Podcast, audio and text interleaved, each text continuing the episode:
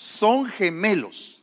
Nacieron al mismo tiempo prácticamente con una fracción de un minuto, cinco minutos, una, una fracción muy pequeña de tiempo. Son hijos del mismo padre y de la misma madre. Viven en el mismo hogar. Tienen las mismas, eh, digamos, eh, las mismas prebendas, los mismos tratos, el mismo cariño.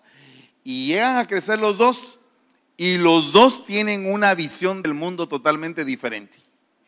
Uno le pregunta a uno, uno piensa una cosa del mundo y el otro piensa otra cosa del mundo. Y vivieron igual, tuvieron prácticamente las mismas cosas. Eso es lo que todo el mundo dice. Pero cuando ya empezamos a poner la lupa, resulta que hubo pequeñas variables.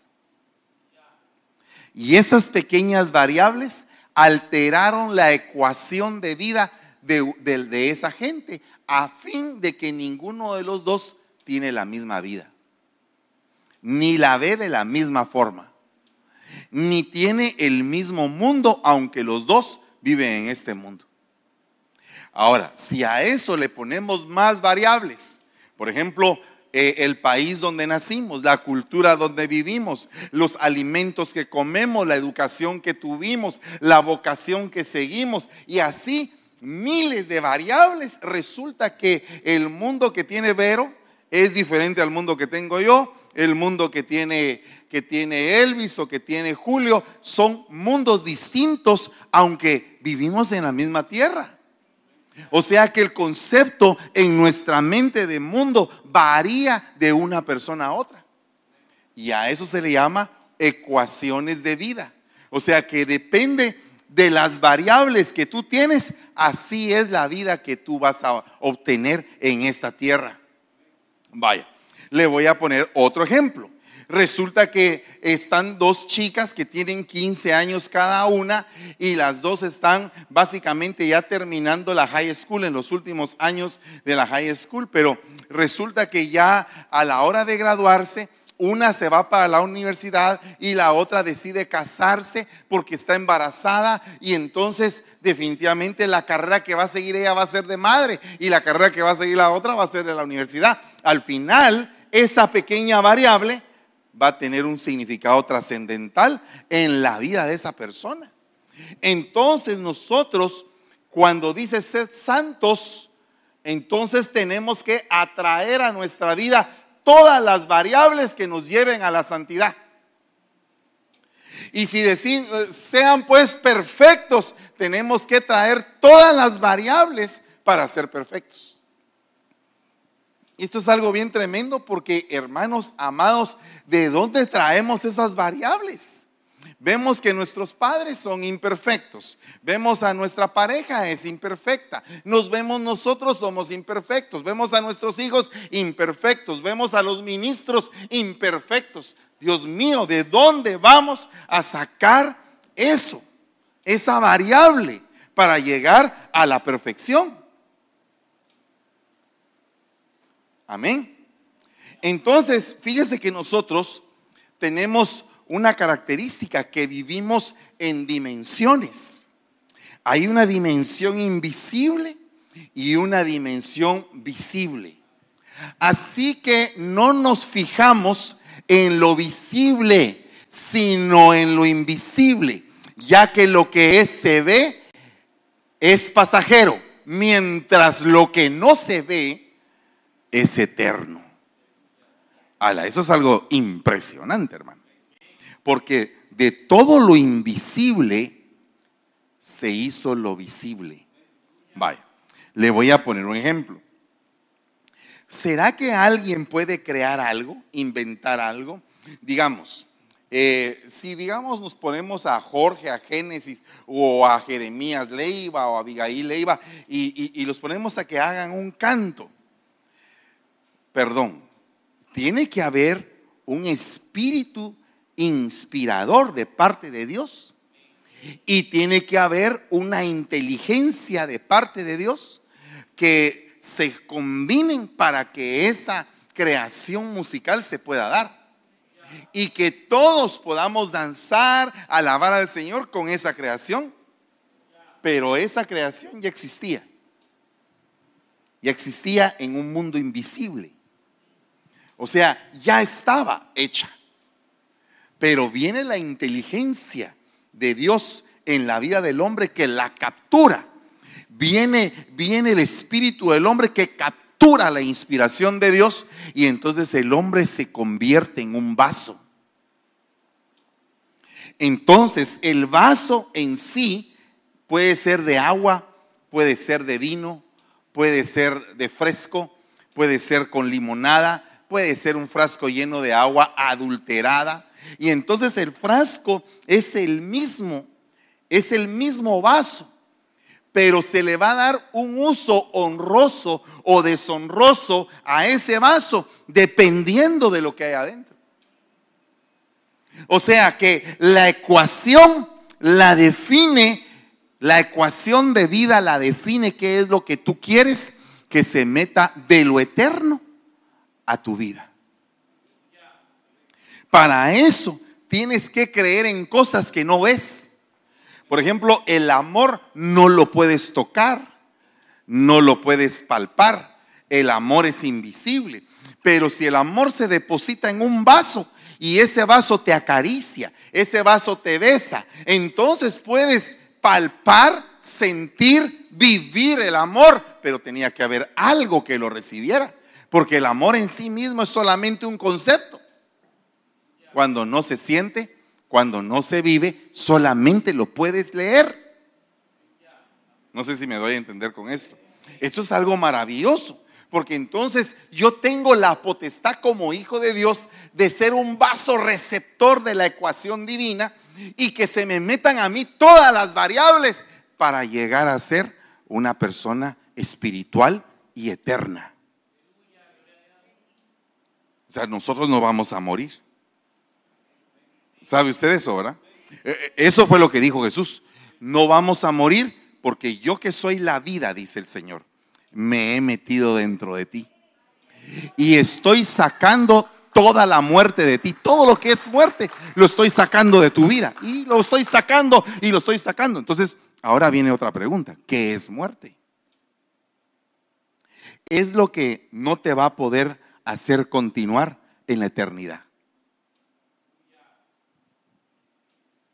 Eso es muerte. Esa ausencia. Esa ausencia de una cercanía a Dios. Y la vida es precisamente el link que te va a acercar a Dios. ¿Por qué? Porque por eso es que Jesús es el único mediador entre Dios y los hombres. Es el único. Es la, el único link con el que te puedes conectar directamente con Dios. Es algo, eh, es, algo, es algo fuerte. Yo no sé si usted lo siente, pero yo lo sentí muy fuerte. El entender que si la vida se metió dentro de ti y que la vida se está encargando de sacar todo lo que es muerte, ¿por qué muchas veces las personas buscan volver a meter la muerte en su vaso cuando ya el Señor lo está sacando? Amén. Entonces, yo le voy a poner a esta primera ecuación la sincronización con Dios. La sincronización con Dios. Esto es como que la primera ecuación a la que nos debemos de meter. Amén. Lo voy a explicar un poquito más. Mire, sincronizar es unir, unir un cronos, unir un tiempo describe el ajuste temporal de eventos. Fíjense, si yo le digo a Julito, ¿qué hora tenés, Julito? Y entonces él saca su reloj y me dice, son las, ah, las ah, digamos, ocho y media. Pero yo tengo en mi reloj las nueve menos cuarto, le voy a decir. Quiero que sincronicemos nuestros relojes para que el día de mañana nos juntemos a la misma hora en el Civic Center. Amén. Sincronicemos nuestros relojes. Lo que está diciendo el Señor es, quiero que aprendas a entender que mi tiempo va a ser tu tiempo y tu tiempo va a ser mi tiempo. Nos vamos a ajustar en un mismo tiempo para hablarnos, para tener una reunión, para tener una serie de señales en tu vida que te van a decir a ti que yo estoy contigo. Ese tiempo de Dios llega precisamente a Gedeón.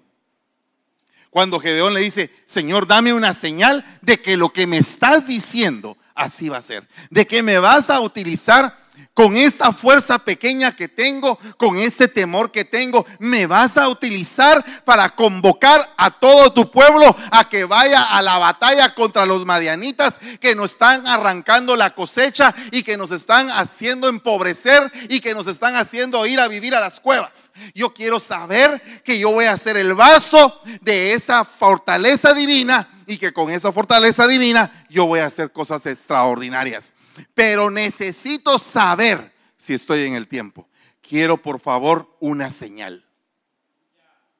Entonces en el momento en que el vellón de lana se llenó de rocío, en ese momento entendió Gedeón que el reloj de Dios se había puesto juntamente o a la misma hora que su reloj.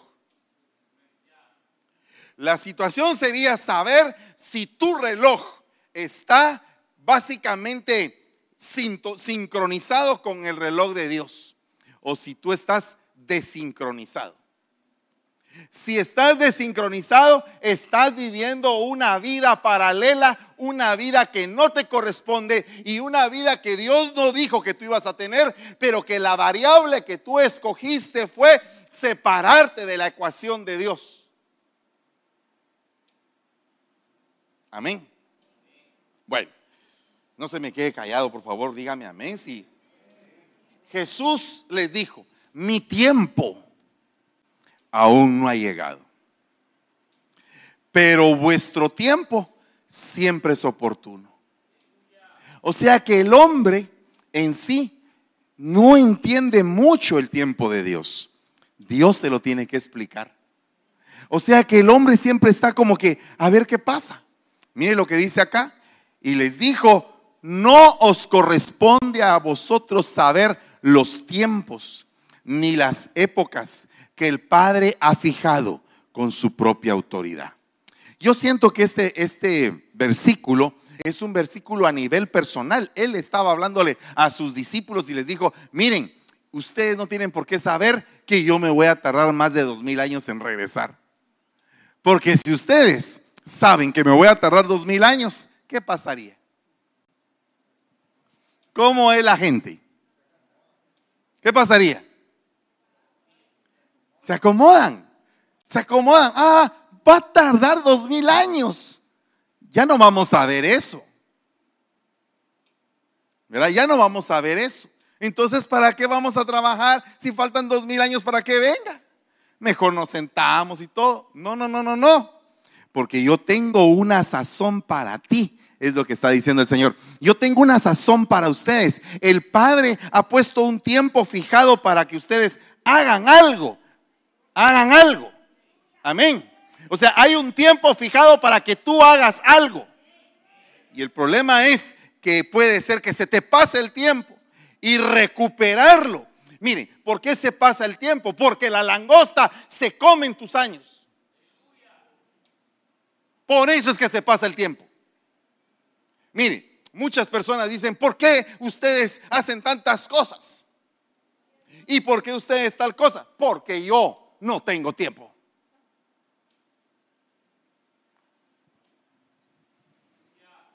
El tiempo se me está yendo. Y si usted anda más arriba de los 40, se le está yendo el tiempo.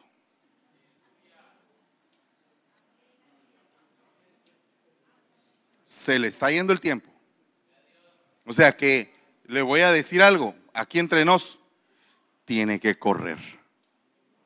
Tiene que echarse el sprint de su vida y tiene que, déle un aplauso fuerte al Rey de la Gloria. Dice que cuando el Señor se, se determinó en su, en su interior que había llegado su tiempo. El, Señor Jesús tenía un reloj cronometrado con el Padre. Amén. Yo no me muevo si mi padre no me dice que me mueva. Yo no hablo lo que no he oído hablar de mi padre. Yo tengo, estoy totalmente sincronizado con mi padre. Amén. Sincronizado. Entonces, entonces, sí, esto es algo tremendo, hermano, porque como el Señor estaba sincronizado, en el momento en que había llegado su hora, dice, enfiló su rostro hacia Jerusalén. Se puso firme y se fue para allá. ¿A qué iba? Iba a morirse. ¿Qué era lo que estaba haciendo Pedro? Pedro venía a ser la variable que era lo que iba a interrumpir la ecuación de Dios en la vida de Jesús. Por eso fue que, eh, Jesús le dijo, apártate de mí, Satanás, porque esta variable no está incluida en mi tiempo. Lo que yo empecé, lo voy a terminar. Amén. Y lo voy a terminar en victoria. Y toda variable que se quiera meter en tu vida, que quiera interrumpir lo que Dios dijo que tú ibas a hacer, no es de Dios. Y tienes que reprenderla porque viene de parte del enemigo para interrumpir lo que Dios dijo que ibas a hacer tú. Y ahí es donde tenemos que sacar autoridad y tenemos que ver de qué forma con esas variables que solamente sirven para estorbarnos. Una variable de esas te puede hacer perder años. Una variable de esas te puede estancar tu vida espiritual. Una variable de esas te puede volver a, llevar al mundo de donde el Señor te sacó. O sea que hay que tener cuidado con las variables porque tú tienes una ecuación que tienes que cumplir. Matemática en el tiempo de Dios. Y entonces dice, hipócritas. Fíjense qué tremendas son las apariencias, ¿verdad? El espíritu de la hipocresía es algo que no te ayuda y que es enemigo del espíritu de discernimiento. Porque dice, hipócritas, sabéis e-, examinar el aspecto de la tierra y del cielo. Entonces, ¿por qué no examináis el tiempo presente? Mire lo que está diciendo acá. O sea, no te dejes llevar solamente por apariencias, ni tampoco aparentes que eres un hijo de Dios, sino que tienes que tener la ecuación. Mire, yo he llegado a entender, aunque sea un poquititito, de lo que es la matemática. Pero en la matemática, la matemática es una ciencia exacta. Amén. Y todo lo que son números se convierte poco a poco en ciencias exactas. ¿Qué es una ciencia exacta? Que, que no hay variación. Por ejemplo, viene una auditoría y ve que eh, usted gastó tanto y tanto y tanto y usted dice, pero es que fíjese que me comí unos chocolates, eso no le importa al auditor, ¿verdad? Pero es que fíjese que lo que pasa es que mi hijo estaba enfermo, eso tampoco le importa al auditor. Lo que le importa al auditor es el número que está ahí, que no refleja la exactitud de Dios. Entonces el enemigo lo que hace es tratar la manera de hacer que tus números fallen delante de Dios. ¿Y cómo lo, y cómo lo quiere hacer? Pues te rodea de gente hipócrita. Que te quieren hacer salirte de esa, de esa ecuación divina que Dios determinó para tu vida. Delicado. Mire, oiga lo que dice acá. Porque nosotros también en otro tiempo éramos necios, desobedientes, extraviados, esclavos de deleites y placeres diversos, viviendo en malicia y en envidia, aborrecibles y odiándonos unos a otros. Mire, eso solamente mire esta ecuación.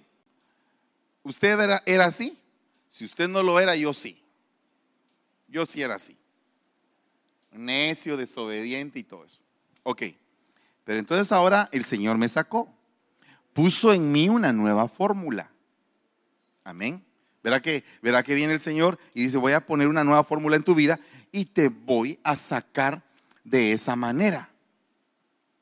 Pero entonces ahora viene el punto de que vengo a la iglesia, yo como oveja, vengo a la iglesia y entonces recibo una orden que a mí no me gusta, porque se refleja la ecuación de la necedad en mi vida. Amén. Y al reflejarse la ecuación de la necedad, inmediatamente me pasan al otro lado. O sea, en esa parte de mi vida estoy todavía de aquel lado.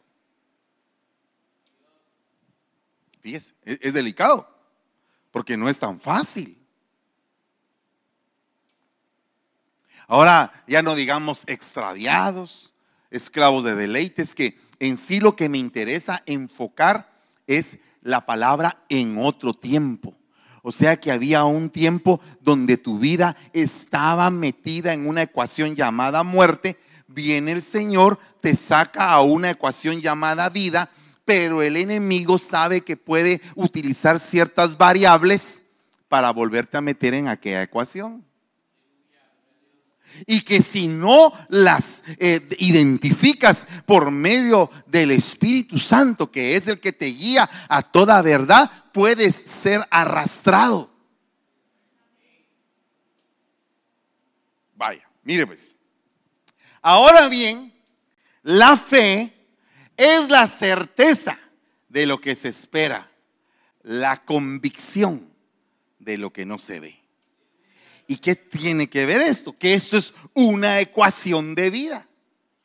El Señor, en la medida que te va agrandando, te va nutriendo, eh, va creciendo tu fe. ¿Cómo va creciendo tu fe? Mire, yo no sé qué tanto usted ha hecho una entrevista con los jóvenes, pero le puedo asegurar que los jóvenes, muchos de ellos no tienen el mismo grado de fe, ni creen en Dios como usted cree en Dios. No es lo mismo para un salvadoreño estar en plena guerra en el mercado central del Salvador, bajando los canastos, oyendo todas las balas pasar encima de su cabeza, después de que terminaron las balas, ver a un montón de gente muerta y él tener que volver a poner su canasto y seguir vendiendo como que nada pasó.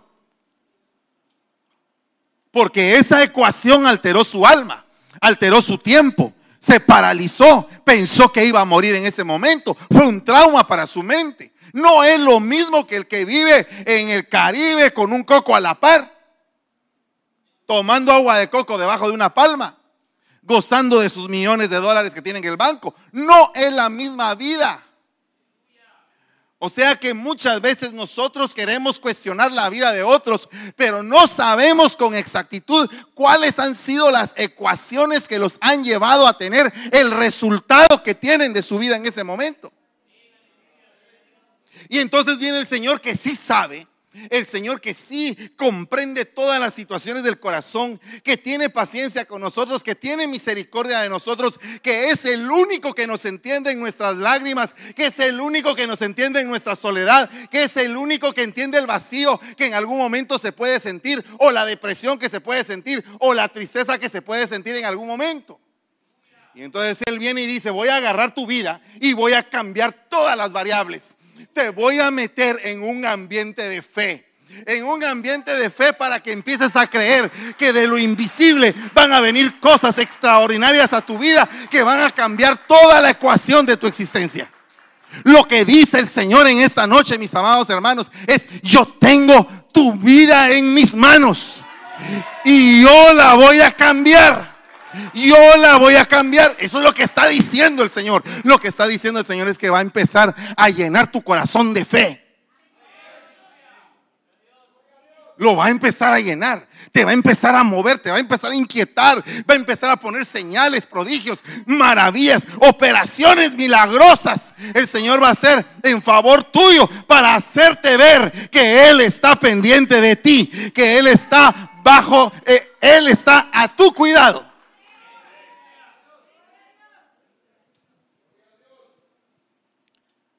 O mejor dicho, tú estás bajo el cuidado de Dios. Ahora bien, la fe es la certeza de lo que se espera, la convicción. Entonces hay gente que empezó a, creer, a creer en la palabra. ¿Cómo puedes creer si no oyes el mensaje? ¿Cómo puedes creer si no vienes a la iglesia? ¿Cómo puedes creer si solo sirviendo pasas y no te sientas a escuchar? ¿Cómo puedes creer? tenemos que creer. ¿Cómo vamos a creer? ¿Cómo va a ser la señal de que ya estamos creyendo? Que vamos a estar convencidos. Entonces hay una lucha interna porque la Biblia dice, estando plenamente convencido, está diciendo Pablo. Y entonces hay convicciones apostólicas. Pablo menciona varias convicciones apostólicas. Estoy convencido de que nada es inmundo en sí mismo, dice Pablo. Estoy plenamente convencido que nada, ni nadie me va a separar del amor de Dios. Mire, mire solamente esa convicción. Este está lloviendo, te está haciendo pedazos, estás en una batalla contra el enemigo, estás sintiendo que en algún momento las cosas no van a salir bien para tu vida, pero el Señor te muestra que su mano poderosa te tiene sujetado de tu mano derecha y que te va a levantar en el momento adecuado. Oye, ese Dios es el que te hace que tú seas convencido de las cosas que estás oyendo de parte de Él. Y entonces Abraham dice que miraba a su cuerpo como muerto. Mire, Abraham es el ejemplo que yo veo de, un, de una persona, de un, de un personaje bíblico que atrajo lo invisible a su vida y lo invisible se hizo visible para él. Se hizo visible para él. Eso es algo tremendo. Para mí Abraham es el ejemplo de aquel hombre que no tiene esperanza.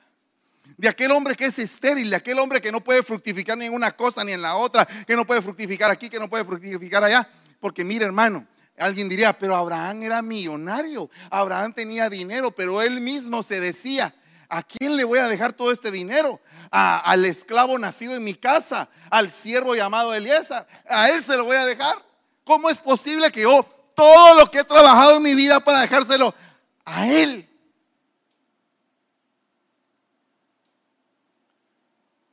¿Quiénes son los que heredan? Ah, pero la Biblia dice que el esclavo no difiere en nada al hijo mientras no ha crecido el hijo. Pero cuando el hijo crece, difiere al esclavo. Entonces nosotros nos volvimos esclavos por amor, pero no nos podemos quedar ahí. Tenemos que llegar a ser hijos. Tiene que cambiar la variable. Bueno, entonces oiga lo que dice acá recordad que en este tiempo estabais separados de Cristo. Entonces, fíjese, separado de Cristo, la variable es la siguiente. No tengo ciudadanía de Israel. Por lo tanto, si estoy separado de Cristo, el pacto de Abraham no me corresponde. Vaya. Estoy, soy un extraño a los pactos de la promesa.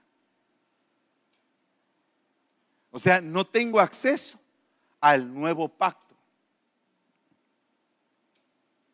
Aparte de eso dice, no tengo esperanza y no tengo Dios.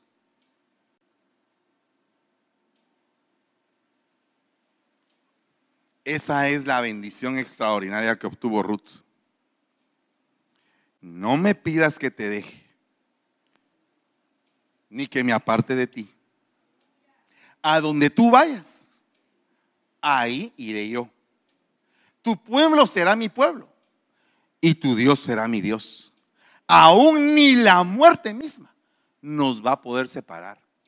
Donde te entierren a ti, ahí me van a enterrar a mí. ¿Qué estaba esa persona? ¿Cuál fue la variable que aplicó a su vida? La convicción. La convicción a través de decisiones concretas. Y entonces por eso es que ella entró dentro del linaje del Señor Jesucristo. Por eso es que ella fue redimida. Por eso fue que ella fue cubierta, sustentada, embarazada. ¿Me entiende? ¿Por qué? Porque se metió en un mundo invisible donde solo Dios puede cambiar la variable de la ecuación de tu vida. Pero para eso tienes que estar junto a Cristo, pegado, pegado. Esa es la, esa es la variable, pegado o despegado, unido o separado. Ahora la pregunta es, ¿cómo estás en este momento? Tú eres de los fieles del día miércoles. ¿Puedes llegar a ser de los fieles del día viernes? ¿Y del día domingo? ¿Y del día lunes? ¿Y del día martes? ¿Y del día jueves? ¿Y del día sábado? ¿Y de todos los días? ¿Y de todas las horas? y de todos los minutos y de todo tiempo. Puedes estar sumergiéndote directamente en el Señor y también puedes ser aquel vaso que el Señor esté llenando continuamente con cosas extraordinarias, para hacer cosas extraordinarias. El Señor te va a llenar de lo extraordinario para qué? Para hacer extraordinarias cosas. Y dice, pero ahora en Cristo Jesús Primero estábamos separados, pero ahora en Cristo la variable cambió. Vosotros que en otro tiempo estabais lejos, habéis sido acercados por la sangre de Cristo. Entonces la sangre de Cristo te acerca, te acerca, te acerca. La variable cambió, es una variable de vida y no de muerte. Porque dice la palabra de Dios, en el tiempo propicio, oye, mira tu reloj, y mira el reloj de Dios. Tú estabas escrito en el reloj de Dios. El tiempo para tu vida llegó de lo invisible a lo visible. Estabas tú caminando normalmente por esta tierra y no sabías qué estabas haciendo hasta que de repente tu reloj espiritual se conectó con el reloj de Dios. En tiempo propicio te escuché y en el día de salvación te socorrí. He aquí ahora, dice el Señor, es el tiempo propicio. He aquí ahora es el día de la salvación. O sea que te metieron en una dimensión invisible. Si alguien se está ahogando en un río o en un lago, y yo digo, salvación, pues no va a sentir nada. Pero si yo le digo, salvavidas, lo va a agarrar. Amén. Salvación es el concepto. Salvavidas el objeto. Amén. Entonces, entonces hay salvavidas para tu vida. En esta semana Dios ha puesto salvavidas para tu vida. Salvavidas. Dios quiere salvarte no quiere que tú tengas esa ecuación que te hace tropezar. Y dice, antes de que todo comenzara, ya existía aquel que es la palabra. Lo voy a decir parafraseado.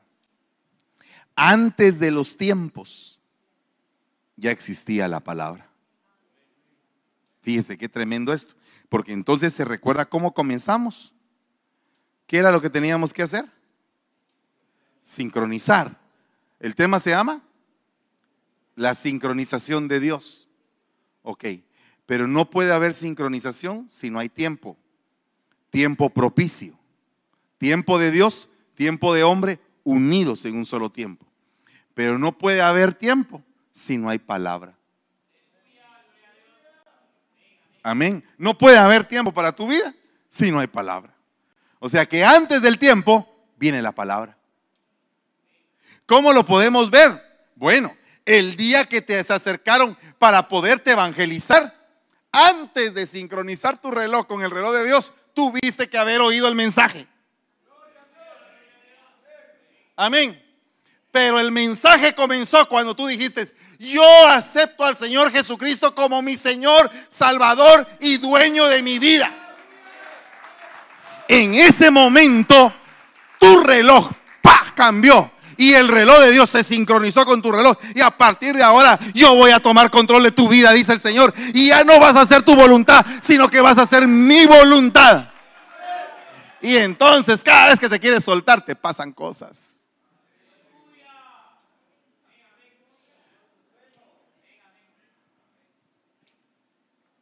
Hace mucho tiempo decía un cura, no vaya a creer que le va a caer un ladrillo en la cabeza. Yo sí creo.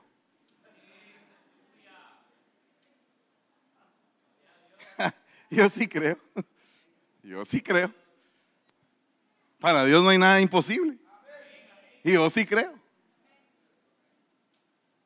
Tengo uno de mis hijos espirituales que lo ha contado varias veces, que se desvió un poco y se fue ahí a bailar a algún lugar.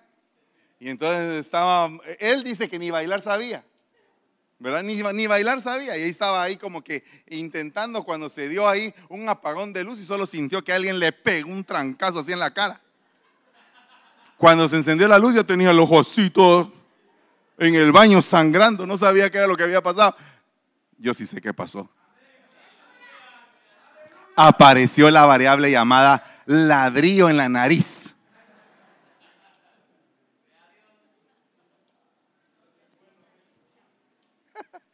Tal vez usted pensó que iba a hacer algo malo y en el camino, pum, se le pincha la llanta. La infla y ya un poco bravo se monta el carro y se da cuenta que la otra también está pinchada.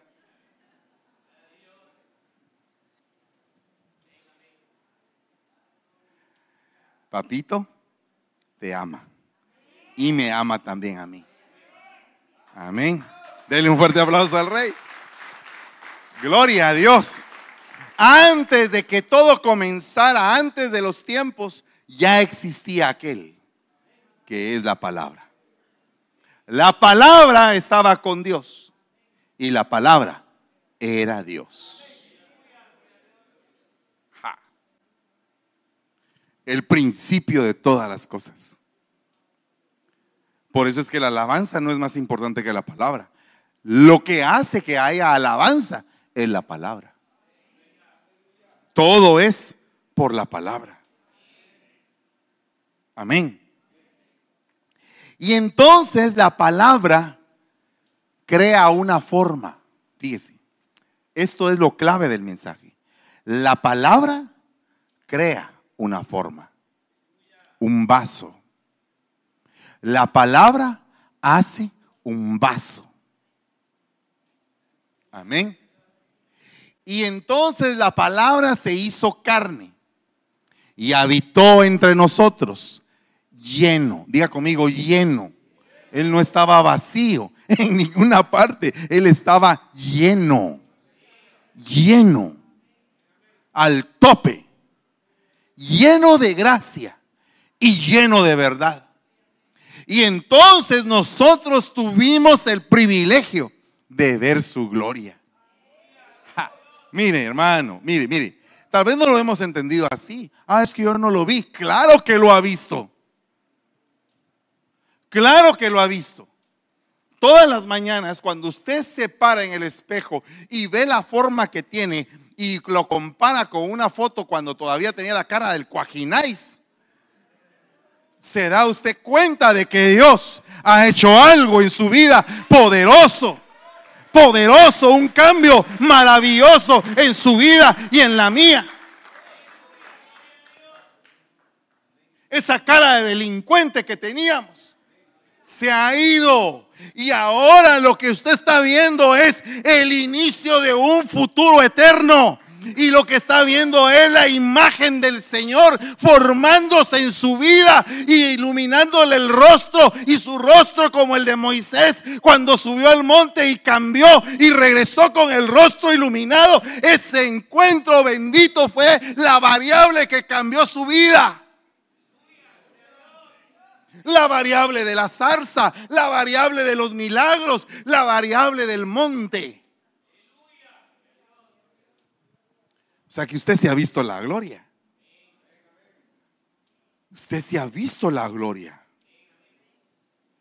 Usted lo ha visto a Él. Ay, hermano, yo, a mí nunca se me ha parecido. Lo ve en el cambio hermoso que el hermano tiene. Lo ve en un gesto. Lo ve en toda la obra. Lo ve en el firmamento. El firmamento cuenta. La creación gime. Entonces, la palabra crea formas. Vaya. Y la palabra decidió habitar en vasos. Ya no en un solo vaso, sino que ahora la palabra está habitando en vasos. Y usted y yo somos esos vasos, receptáculos de la palabra de Dios adentro de nosotros. Wow. Mire, la palabra. Entonces, como la palabra está dentro de nosotros, nosotros por la palabra que hay dentro, podemos hacer que hayan variaciones en la vida de las personas. Fíjese, fíjese, fíjese esto. La palabra que tú tienes puede crear formas. O sea, tú puedes, por la palabra que habita dentro de ti, hacer a una persona extraordinaria. Pero también, como tú eres un receptáculo, si recibes el otro tipo de palabra, la palabra de la carne, también puedes hacer a una persona miserable con la palabra. O sea que dependiendo de lo que hablamos, así son las formas. Entonces, en todo esto se manifiesta este concepto, el poder del decreto. Nosotros podemos decretar porque el que está en nosotros ha decretado. El decreto es más allá y más poderoso que la afirmación. La afirmación es decir, sí, estoy de acuerdo. Pero el decreto es, se va a hacer, como yo digo que se va a hacer. Para tener poder en los decretos, en los decretos creativos, en los decretos que pueden cambiar el curso de todas las cosas, solamente puede ser a través de que tú seas un vaso, receptáculo de la palabra de Dios. Es la única forma.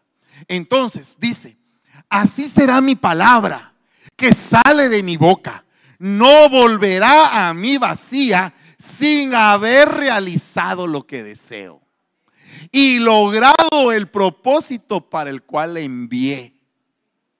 O sea que si hoy, el día de hoy, les digo, en el nombre de Jesús, por la autoridad ministerial que tengo, deseo que sean bendecidos en todo lo que hagan en el nombre de Jesús. Ahí se fue la palabra. Y usted es el receptáculo. Pero usted tiene que entrar en la fase de la variable para que eso sea realidad. Entonces, fíjese que es depende de la conciencia que usted tenga. Porque hay niveles de conciencia, hay niveles de mente. Hay una mente corrupta que no permite que la palabra que se le está diciendo se haga realidad porque choca con la mente corrupta. Pero hay una mente limpia que está esperando ser trabajada y ser bendecida entonces nosotros las ecuaciones se van a ir dando dependiendo de cómo nos vayamos purificando. Por medio de la sangre, por medio de la Santa Cena, por medio del bautismo, por medio de los diferentes dones, de la imposición de manos. ¿Cuántos dicen amén a esto? Va, mire pues, usted tiene que creer en lo que le estoy diciendo. Otra cosa, esta palabra que no regresa vacía es interna, no es externa. Amén. Es interna. Es lo que tú crees, lo que tú recibes, lo que tú aceptas. Si yo te digo, se va a resolver el problema que tienes en ti está en ese momento el creer o el no creer, el dudar, el desconfiar, el apartarse de la palabra que te estoy dando. Pero también está el creer, el aceptar, el aplicar a tu vida ese concepto a tu mente, a tu espíritu, a tu corazón, a todas las fuerzas de tu ser. Dios desea bendecirme. He aquí que yo tengo planes para todos ustedes, dice el Señor. Planes de bien y no de mal para asegurarles una eternidad, una, un futuro y una esperanza. Yo tengo planes, dice el Señor.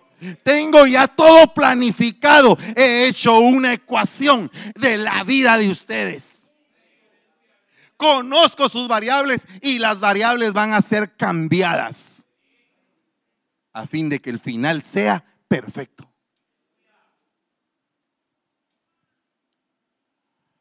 O sea que tú te tienes que identificar con el decreto que Dios da, con la palabra que sale de la boca de Dios Tú te tienes que identificar. O sea, tienes que creerla. Tienes que ir con fe a escuchar la palabra para saber que esa palabra se va a hacer vida en tu vida. Ese es el principio de la sanidad, es el principio de la, de la liberación, es el principio de la santificación, es el principio del metanoeo, del cambio de mente, del cambio de vida, del cambio de actitud. Este es el principio de todo, porque el principio es la palabra. ¿Qué fue lo que le dijo el centurión al Señor? Solo di Solo di la palabra. Y la palabra va a tomar forma en la vida de mi siervo. Y mi siervo va a sanar.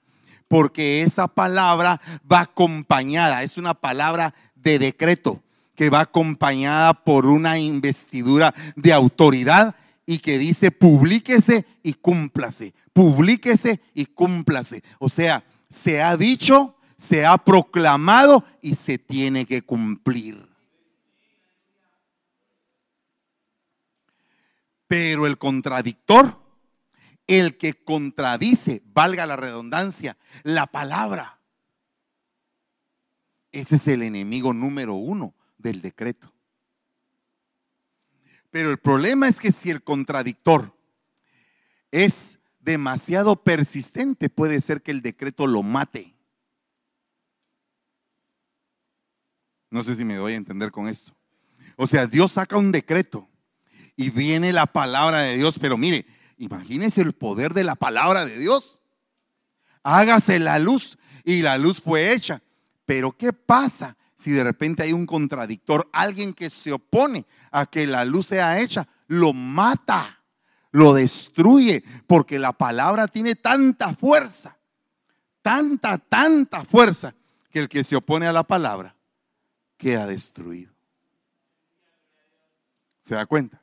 O sea que la palabra, a pesar de ser invisible, en la vida del cristiano empieza a tomar forma, empieza a tomar sentido. Es la variable que cambia toda la ecuación de la vida. Ahora, hay una palabra que es la más poderosa de toda la Biblia. Es el decreto más grande que existe. No hay un decreto más grande en la Biblia que ese. Amén. Y es este, mire. Yo soy. El yo soy es el que te quita el yo era. Y es el que te transporta al yo seré.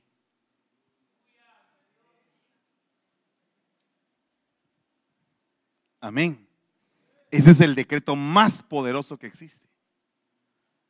Yo soy tu Dios, oh Israel, el que te sacó de Egipto. Tú eras esclavo. Y te llevaré a Canaán, solo en aquellos en los cuales permanezca mi palabra. Solo fueron dos, Josué y Caleb. Josué, hijo de Num, y Caleb, hijo de Jefone, los que entraron a Canaán de todos los que salieron de Egipto. O sea que todos los que salieron de Egipto fueron muriendo en el desierto y sus hijos fueron creciendo en el desierto, pero sus hijos fueron borrados de la mentalidad de esclavos porque ellos solamente conocían el desierto, ya no conocían el ser esclavos. Pero Josué y Caleb, en ellos había un espíritu diferente, un vaso receptor de la palabra yo soy. Y entonces en ellos cupo en su corazón aquello de decir, yo era esclavo.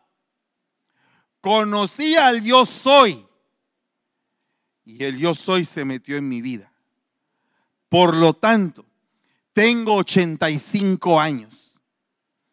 He caminado en el desierto 40 años por culpa de aquellos que no fueron un receptáculo de la palabra de Dios. Sin embargo, hasta el día de hoy tengo las mismas fuerzas para luchar, para vencer y para conquistar la tierra que por herencia y por promesa de Dios, Él me dijo que la iba a poseer.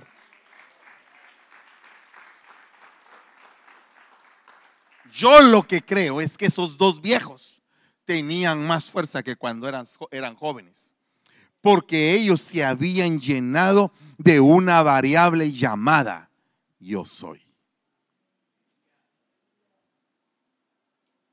Yo soy les cambió todo su ser. Yo soy los hizo guerreros. Yo soy los hizo poderosos. Yo soy les cambió la mentalidad totalmente de esclavitud. Yo soy los llevó a conquistar. Entonces, yo soy tu sanador, dice el Señor. Yo soy el buen pastor. Yo soy la puerta. Yo soy el camino, la verdad y la vida. Yo soy el pan que descendió del cielo.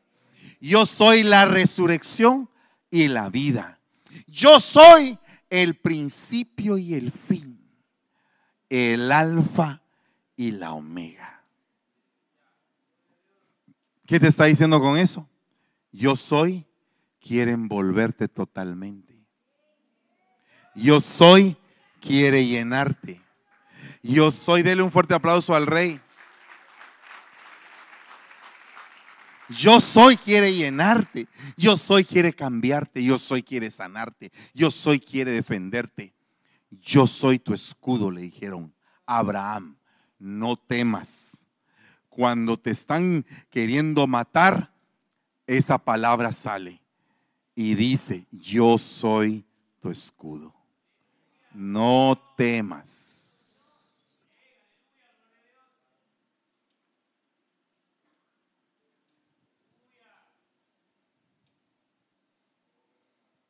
Amén.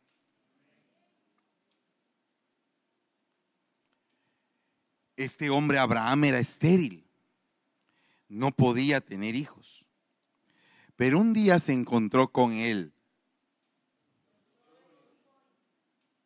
Y él le dijo, el que soy.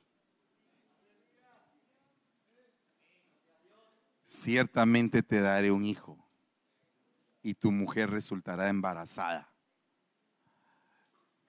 Él dijo, si tú lo dices, así va a ser. Y la mujer dijo, ¿será que mi marido todavía aguantará?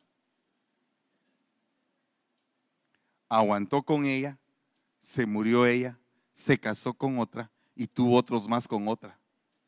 O sea que el viejito se aguantaba.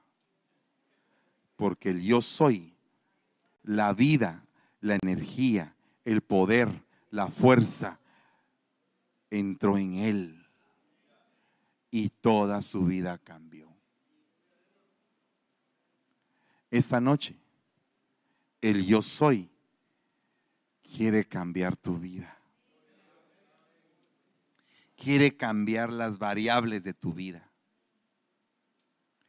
Quiere hacer de ti alguien distinto, un vaso de honra. Así que si tú quieres que Él te llene, si tú quieres cambiar las variables de lo que te está haciendo daño, ven al frente y dile al Señor, aquí estoy. Solo di la palabra. Solo di la palabra. Solo di la palabra. Y hoy te digo a ti, tú no eres una vasija de deshonra. Quiero que te quede muy claro eso, dice el Señor. No eres una vasija de deshonra. Eres una vasija de honra.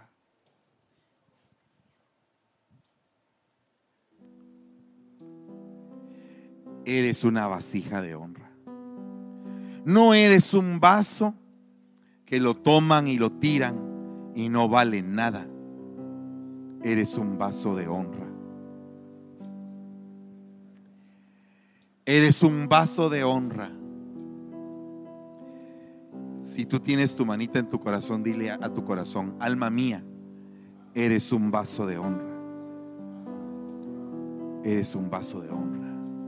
Dentro de ti habita el yo soy. El yo soy. Y hoy el Señor está cambiando tu tiempo. Está cambiando tu dimensión Oye bien lo que te estoy diciendo. Mira, oye bien lo que te estoy diciendo. Cuenta los días, cuenta las semanas, cuenta los meses, cuenta los años. Hoy me he acercado a vosotros, dice el Señor. Hoy me he acercado a ustedes, dice el Señor. Este es el tiempo propicio. Es el tiempo de salvación es el tiempo para que tú tomes la decisión de que las variables de tu vida tienen que cambiar. Porque la palabra del Señor se ha dicho, se ha declarado y se va a hacer realidad en tu vida. Se va a hacer realidad. Y hoy vengo reprendiendo todo espíritu de incredulidad, todo contradictor en tu corazón y en el mío y en el de cualquiera que nos esté oyendo o reciba este mensaje. Vengo rompiendo toda incredulidad.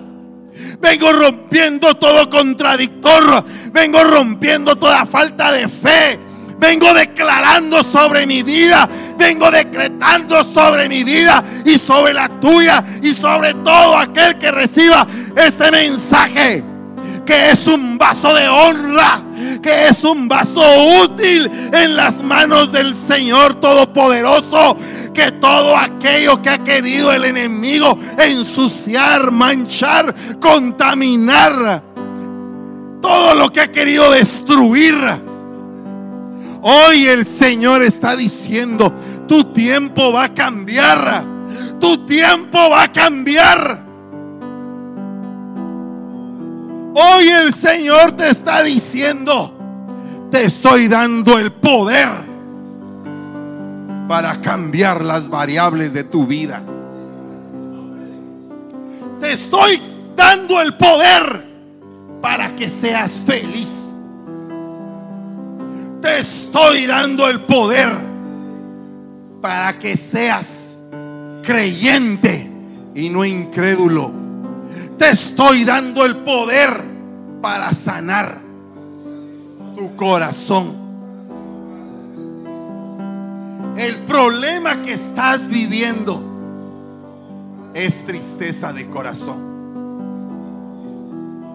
Pero hoy si tú has tomado esta palabra, dice el Señor, y si tú crees que te ha hablado, y si tú sientes, piensas y vives como un vaso. Yo te llenaré de gracia, de amor, de verdad, de paz. No estás vacío. No estás vacía, dice el Señor. Yo te he estado llenando, pero he estado sacando todo aquello que no me agrada, dice el Señor. Hoy he estado llenando el vaso de tu alma. Hoy estoy llenando el vaso de tu alma, dice el Señor. Hoy apunta esta fecha. Hoy, hoy es el tiempo propicio. Hoy es mi sazón sobre tu vida. Hoy es el tiempo para cambiar tu tiempo.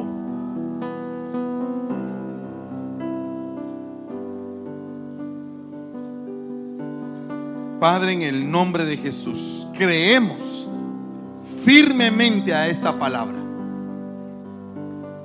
No nos queremos desviar ni a izquierda ni a derecha. Queremos poner los ojos en ti, correr sin detenernos, brincar todo tipo de obstáculos, llegar a la meta que has trazado para nuestra vida. Hoy la eternidad se ha acercado.